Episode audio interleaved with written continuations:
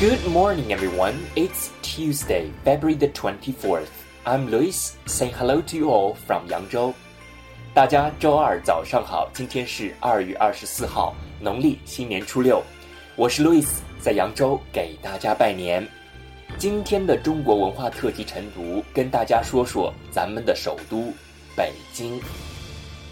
layout of Beijing formed in the 15th century. The imperial palace is the center of the city's symmetrical layout. The 7.7 kilometer long axis is the symbol of Beijing. There are grand examples of Chinese architecture, such as the Imperial Palace, the Temple of Heaven, and the Great Wall. Traditional folk arts, such as Peking opera, and traditional foods, such as sugar coated haws on a stick and duck, are famous worldwide. The Olympic game was held here in 2008.